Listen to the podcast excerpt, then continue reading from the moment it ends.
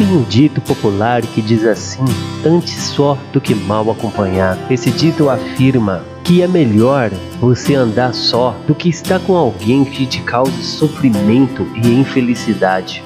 Por muitas vezes colocamos a nossa esperança e colocamos a nossa vida em mãos de pessoas que só desejam mal para nós mesmos. Então temos que ter certo cuidado em quem confiar. Sabemos também, vamos dizer, quando você está em um ambiente onde as pessoas são ruins, em um ambiente onde as pessoas só fazem fofoca, em um ambiente onde as pessoas só planejam mal. Tudo que acontecer de mal com elas vai acontecer também com você, porque você faz parte daquele mundo, você faz parte daquele círculo, você faz parte daquelas maldades, você faz parte daquele ciclo de pessoas. Então, pensa muito bem com quem você anda.